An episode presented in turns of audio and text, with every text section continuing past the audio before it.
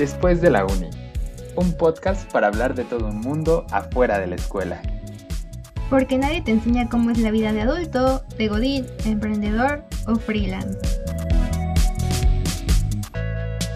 Bienvenidos a Después de la Uni, este podcast para las y los perdidos que queremos saber el detrás de la escuela y el mundo real.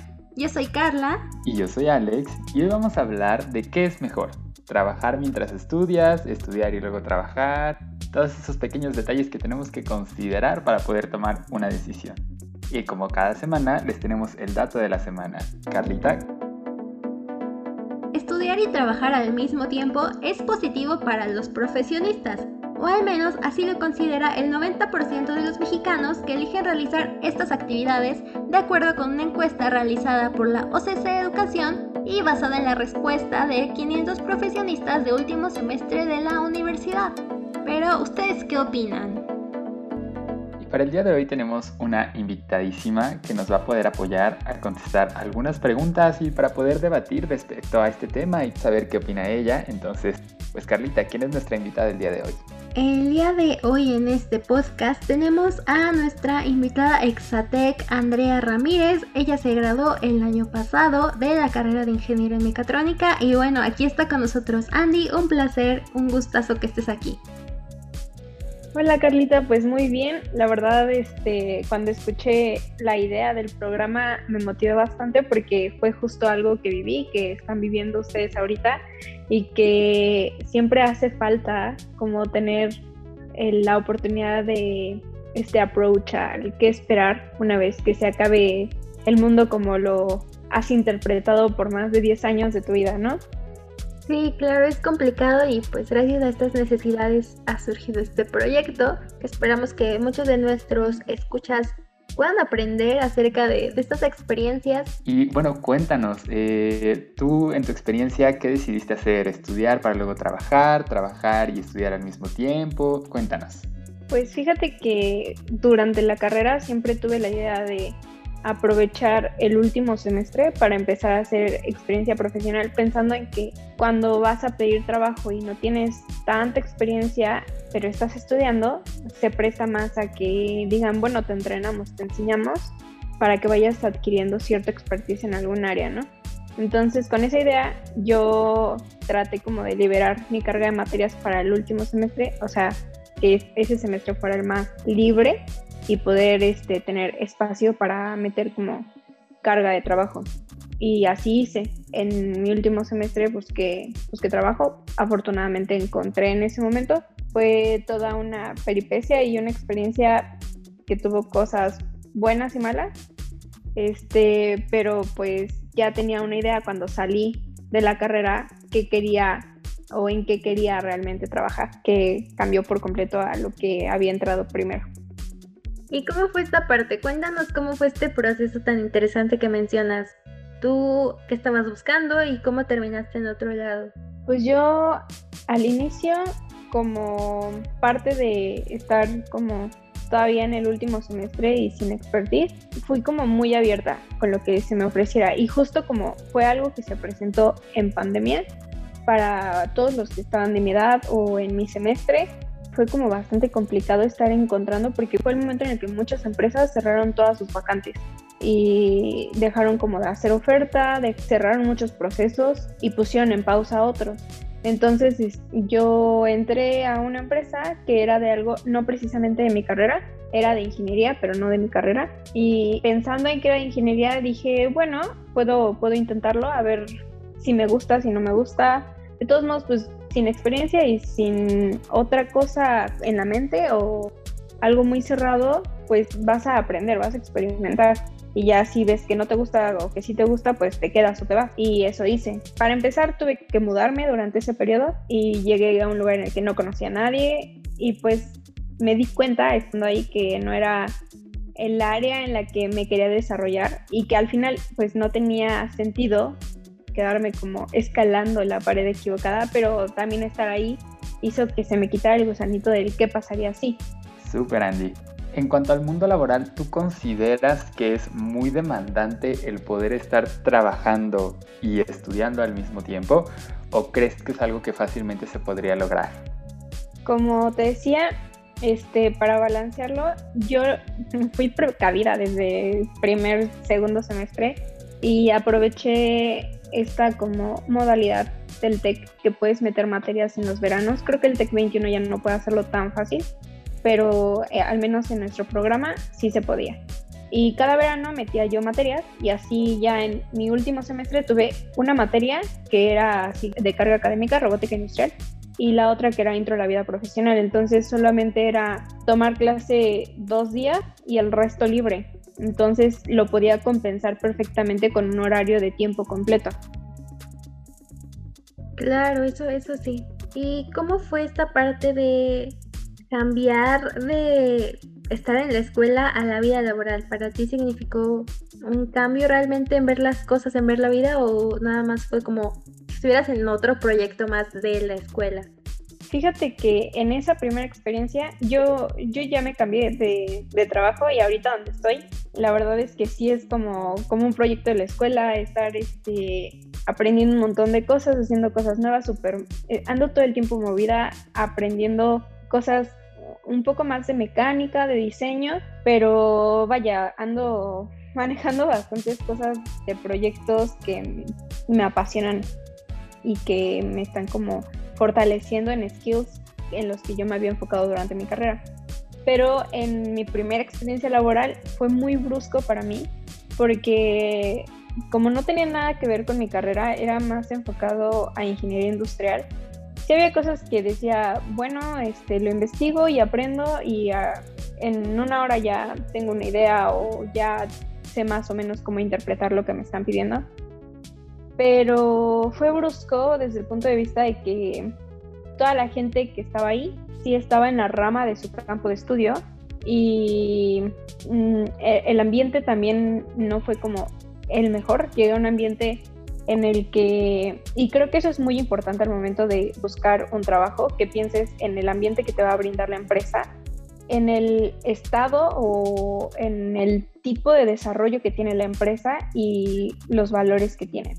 En donde estaba, no es que tuvieran malos valores, sino que era una empresa con una mentalidad muy vieja que no macheaba con mi forma de pensar, con mi forma de interpretar las cosas y, este, y eso hizo que el cambio fuera brusco para mí y pues también que en su momento decidiera pues cambiarme.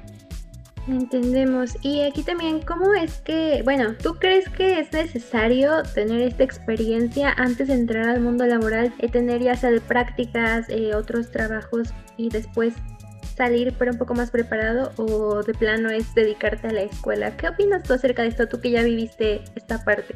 Creo que sí es importante no desde el punto de vista que vayas a adquirir muchísimo aprendizaje o expertise en una cosa específica, sino por el simple hecho de conocer cómo es la vida eh, trabajando, un approach a cómo va a cambiar tu vida cuando se acabe el concepto de estudios o el concepto de vida educativa que has llevado desde primero de preescolar. Entonces, para no tener como el golpe de sopetón o que acabando la burbuja de, la educación, este, tengas que enfrentar la realidad de buscar trabajo y además este, eh, un montón de cositas que van cambiando, ya sea que amigos tuyos se cambien de lugar o que amigos tuyos este, empiecen a entrar a lugares para trabajar. O sea, es un golpe que si es todo en el último momento, yo me imagino que es más fuerte que irlo llevando a pasitos desde el último semestre. A lo mejor puedes entrar desde antes, pero en el último semestre está bien. Y, sobre todo pensar en que hay universidades, como en nuestro caso, que no te piden hacer algún tipo de práctica profesional obligatoriamente, sino que es eh, voluntaria. Pero pensando en aquellos que lo tienen que hacer, pues creo que es muy importante que consideren estos factores eh, sobre su desarrollo personal para poder encontrar una oportunidad que se adecue a lo que ellos buscan, ¿no? Sí, claro, y algo que platicamos mucho acá y que tú acabas de mencionar es esta parte de el ver a los demás ya en otras partes o etapas de sus vidas y de repente estar tú, pues tal vez seguir en la escuela o tal vez ser de esta parte de la que ya está trabajando. ¿Tú pasaste por algunos momentos así de estrés o como esta comparación que a veces es inevitable hacer y cómo lo manejaste? Fíjate que al inicio sí estaba entrando un poquito en esa comparación y estoy hablando del verano yo salí en diciembre y el verano de ese año fue cuando muchos empezaron como a buscar dónde trabajar, algunos a encontrar, otros a no encontrar, y es donde empiezas como un poquito con la crisis de el, él ya entró a tal lugar o X persona aplicó la misma vacante que yo y X persona quedó yo, ¿no? O a él le hablaron y a mí no. Eh, y es donde empiezas como, donde tienes que pensar en no pensar en eso, o sea, en que cuando, cuando estés aplicando algo, normalmente y de preferencia, o sea, son lugares en los que no va a haber alguien que jale a alguien, a lo mejor sí pueden como recomendar personas que así, pero, o sea, vas a llegar con la misma pauta que la otra persona y si alguien queda y tú no quedas o si tú quedas y alguien no, o sea, pues ser humilde y aceptar las cosas como son, ¿no? Porque si no te empiezas como a frustrar, ¿no? Por ejemplo, en mi generación en general, cuando más fueron acomodándose y acomodándonos en este en algún trabajo, más escuchaba como algún compañero que empezaba a platicar conmigo y me decía, no, pues todavía no tengo nada. Y, o sea, es el momento en el que tienes que saber cómo o contarles o cómo manejar las cosas para tampoco afectar en la estabilidad que alguien más tiene. Claro, eso es súper importante también, ¿no? el, cómo tú puedes comunicarlo o cómo tratar estas situaciones que creo que no nos habíamos preguntado aquí. Creo que es esa parte de cosas que por eso invitamos a las personas, porque son cosas que desde adentro no sabes que te vas a enfrentar, ¿no? ¿Tú, tú sientes que disfrutaste como tu estancia en la escuela? ¿Sientes que te faltó? Cuéntanos esa parte en cuanto a tu experiencia estudiantil.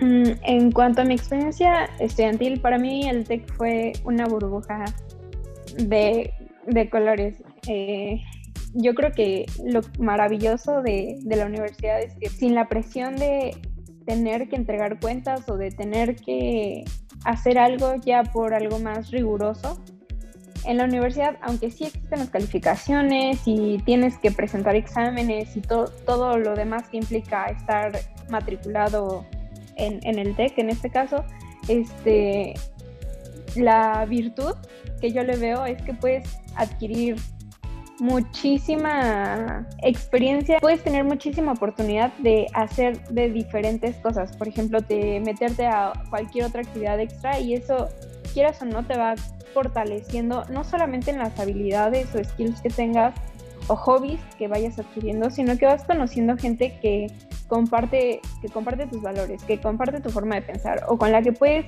crecer en diferentes aspectos. Y eso para mí siempre fue muy padre y llenó mi forma de ser muchísimo. Sí sentí que me cortaran las alas o que será como, como si el TEC me hubiera cortado antes de tiempo, pero fue por la pandemia, o sea, sentí que, que me faltó un año de vida en el TEC, pero de cualquier forma yo le, le aplaudo muchísimo el, esfuerzo que hicieron para que pudieras seguir teniendo este semi-approach a tu vida a tu vida universitaria desde el mundo del semestre, ¿no? O sea, yo creo que eso sí es algo que se le debe de aplaudir y que hicieron muy bien y que están haciendo muy bien. Yo lo veo con mi hermana que ahorita sigue en el Tech 21 y este y creo que ahora lo difícil para ellos va a ser dejar su modelo eh, de clases en línea. Yo estoy viendo eso. Claro, la reintegración, ¿no? A unos nos toca acomodarnos bueno, muchos de, acá ya regresaron a los, al campus y pues ahora se reintegran y esta parte de antes me despertaba cinco minutos antes, ahora son dos horas. Y pues también lo que implica el estar en la escuela y el salir, entonces sí creo que ese es un reto que se les viene a nuestros compañeros más pequeños, pero que sin duda pues también tiene sus ventajas, ¿no? La verdad es que el ir al campus siempre es bonito y es una experiencia muy padre que ya poco a poco vayan pudiendo ir, entonces pues les deseamos la mejor de la suerte también porque sí, como dices, es complicado y de repente ahorita ya vamos para dos años en donde estamos en el Zoom y, y cambia todo, pero tiene sus ventajas y sus desventajas. Como aquí nos gusta decir, este es uno de estos lemas aquí en el programa, y por ejemplo, ¿qué pasaría con las personas que quieren buscar un trabajo relacionado a su carrera, pero que por el campo laboral se les complica un poquito más? ¿Tú les sugerirías tomar cualquier tipo de empleo con tal de generar experiencia o que se esperen a encontrar esa oportunidad eh, relacionada con su carrera? Creo que nunca es tarde para experimentar y esos experimentos a veces te pueden llevar una sorpresa. Pero también creo que debes de escucharte mucho a ti. Si quieres probar, está bien, pero en el momento en el que una fibra de tu cuerpo te diga, aquí no es, saber respetar ese aquí no es y tener el valor de cambiar de dirección. O sea, puedes, puedes probar, pero en cuanto te des cuenta de que no es así o no es ahí, aventarte, porque muchas veces este, por eso vienen muchas frustraciones de gente que se quedó desarrollándose en un área que no le interesa, que no le gusta, que no le apasiona y que nunca tuvo el valor para cambiar de dirección, ¿no? O sea, es mejor saber por qué no a no saber nunca. Claro, esa es una parte también muy importante de aprender a tomar estos riesgos y ver por lo que queremos, que pues siempre va a ser una guía para nosotros en cualquier momento. Y acá también para los que nos escuchan les dejamos eh, una serie de consejos para poco entender y llevar este proceso más cercano que recomiendan los psicólogos y que dice como número uno establecer nuestras prioridades, que aquí justo nos menciona Andy, eh, probarlo y si no te gusta, pues saber que puedes cambiar. Eh, como segundo paso, ellos recomiendan buscar un trabajo relacionado con nuestra carrera, que pues claro, eso va a facilitar que puedas desarrollarte. Como número 3, dedicar este tiempo específico a estudiar y trabajar. Mira, aquí tenemos el claro ejemplo de una persona que se preparó. Y es que si no se han preparado, si no, y es que igual no pasa nada si tienen materia, si tienen clase, pero eh, sin duda, pues siempre tener esta parte de un balance va a ser clave para que ustedes puedan balancear esta vida de estudiar y trabajar. El número 4, los especialistas señalan en que deben ahorrar todo lo que puedan. Eh, ahorita igual vamos para allá con Andy. Número 5 es hacerles saber a los demás el esfuerzo que estás haciendo. Y como 6, ellos recomiendan tomarte un tiempo para ti. Como número 7, alimentarte e hidratarte bien.